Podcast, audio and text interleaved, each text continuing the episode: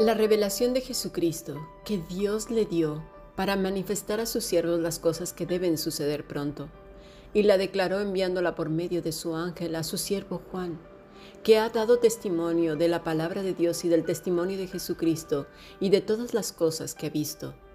Bienaventurado el que lee y los que oyen las palabras de esta profecía y guardan las cosas en ella escritas, porque el tiempo está cerca. Apocalipsis capítulo 1, versículo 1 al 3.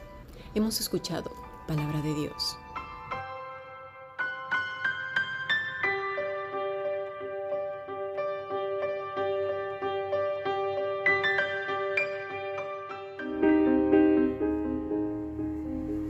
La Fundación Bíblica te invita a participar tanto de esta aula internacional hoy apegados a él, como sus cursos online en mol.fundacionbiblica.com. También adoración de siervos todos los martes a las 7.30 de la tarde España a través de nuestro canal de YouTube. Para cualquier información escribe a fundacionbiblica.gmail.com. Aprendamos juntos del Maestro. Te esperamos.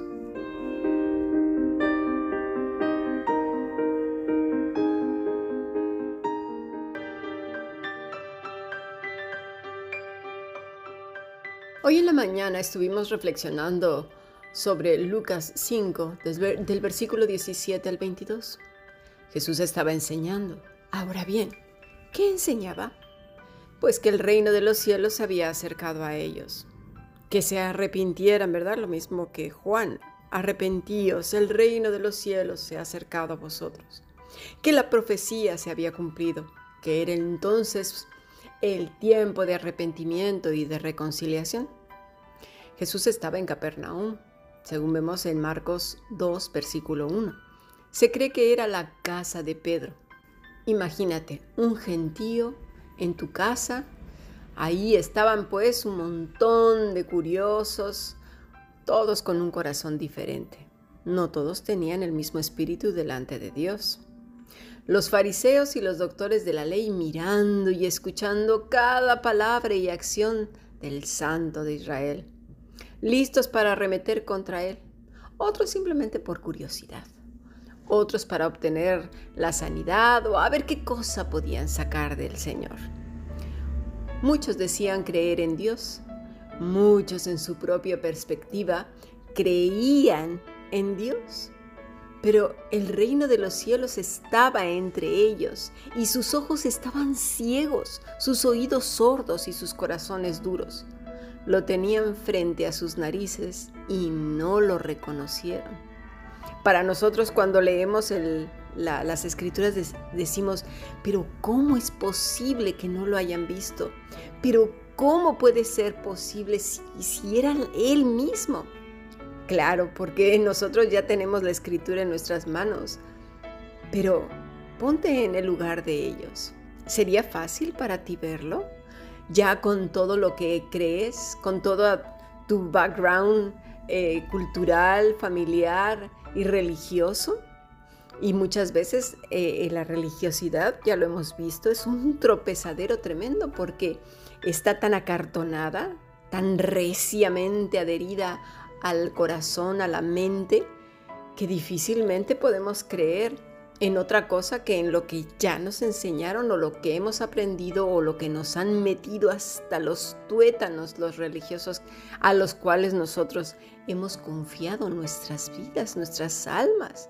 Hemos hablado semanas atrás toda esta violencia que hay en grupos supuestamente cristianos donde ejercen un poder tremendo sobre las personas chantajeándolas, manipulándolas, diciéndoles que si se van, pues se pierden de la cobertura. Además, estos líderes perversos mueven al grupo, es decir, a toda la congregación, para que cualquiera que se salga de lo que él ha dicho supuestamente con la Biblia en la mano, porque así lo ha dicho Dios, todo el grupo se vaya en contra de esa persona, pero de maneras muy especiales.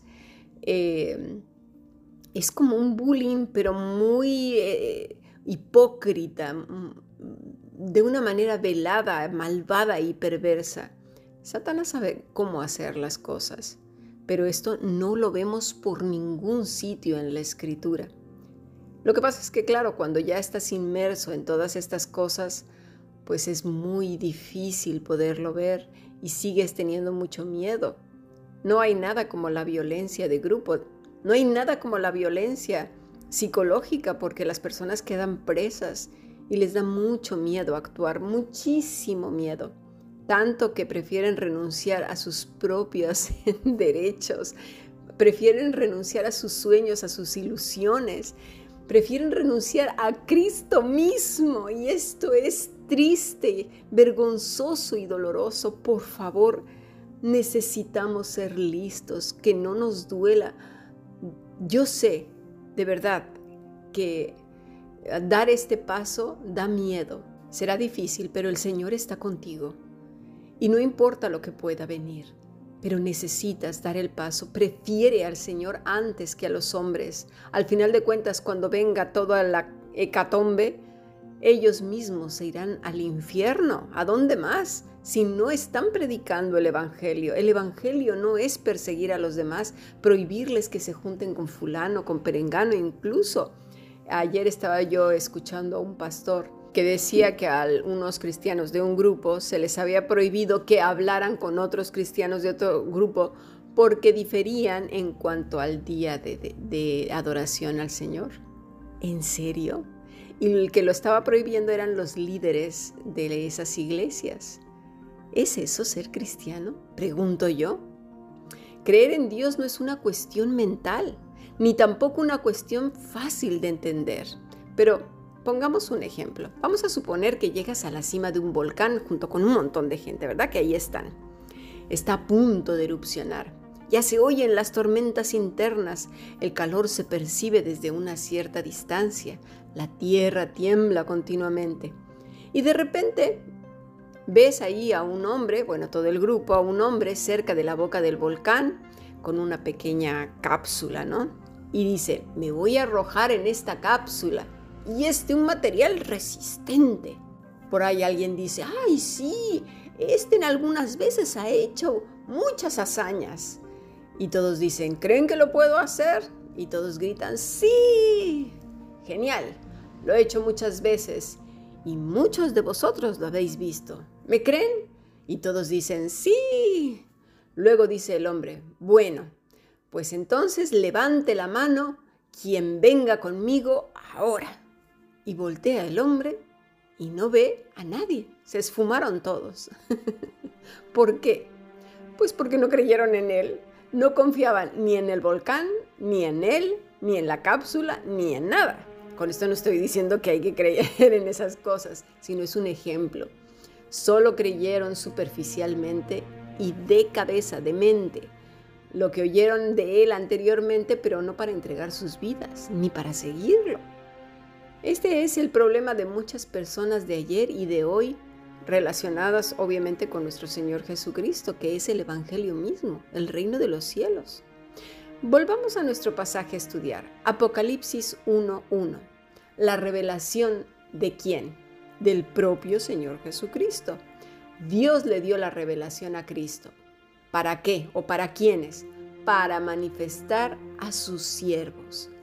Vamos a ver qué quiere decir la palabra siervos. La palabra es dulos, que quiere decir siervos. Esclavos es un calificativo de sujeción de una raíz deo, que quiere decir ligado, atado, encadenado, preso, sujeto. Es el pámpano que está apegado a la vid verdadera, como lo vemos en Juan 17, 3. Más o menos a esto me quiero dar a entender y quiere dar a entender esta palabra. ¿eh? Dice así, y esta es la vida eterna, que te conozcan a ti, el único Dios verdadero, y a Jesucristo a quien has enviado. Yo te he glorificado en la tierra, he acabado la obra que me diste que hiciese. Ahora pues, Padre, glorifícame al lado tuyo con aquella gloria que tuve contigo antes que el mundo fuese que te conozcan a ti, dice el Señor Jesucristo en el versículo 3. La palabra es ginosco, que quiere decir conocer, intimidad, saber, sentir, comprender, llegar al conocimiento, estar familiarizado, entender. Vamos a profundizar un poco más. Un siervo entonces está ligado a su dueño, a su amo, atado a él. No puede desprenderse. Por eso dije que tiene mucho que ver con el pámpano que está pegado a la vid verdadera. Esta atadura, pues, le hace conocerlo más y más y más, de tal manera que reconoce su voz aún de lejos. Como dice el mismo Señor en Juan 10, 27, mis ovejas oyen mi voz y yo las conozco y me siguen y yo les doy, vida eterna y no perecerán jamás, ni nadie las arrebata de mi mano. ¿Por qué? Porque están atadas, ligadas, encadenadas, sujetas a Él como eh, el pámpano a la vid. Esto va muy, muy unido las ideas unas con otras. Si no lo entendemos y vemos todo inconexo, será muy difícil comprender el reino de los cielos. Los siervos pues tienen afinados sus sentidos. De hecho, saben lo que su amo quiere antes de siquiera él hable, porque ya lo conocen. Dice el Salmo 23.1, Jehová es mi pastor, no me faltará. Esta es la idea, Jehová es mi pastor, no me faltará él. Una oveja siempre está al lado, junto, en su pastor. No me faltará el buen pastor mira por sus ovejas, las cuida, las mima, las guarda. Si no has visto el estudio del Salmo 23, te aconsejo que vayas a esta línea de podcast que puede estar en Anchor, en Spotify, y ahí está es nuestros estudios del Salmo 23. Es maravilloso y llegamos a comprender cómo pues es que somos llamadas ovejas y cómo pues el Señor es nuestro buen pastor. Vamos a pasar a nuestro siguiente podcast.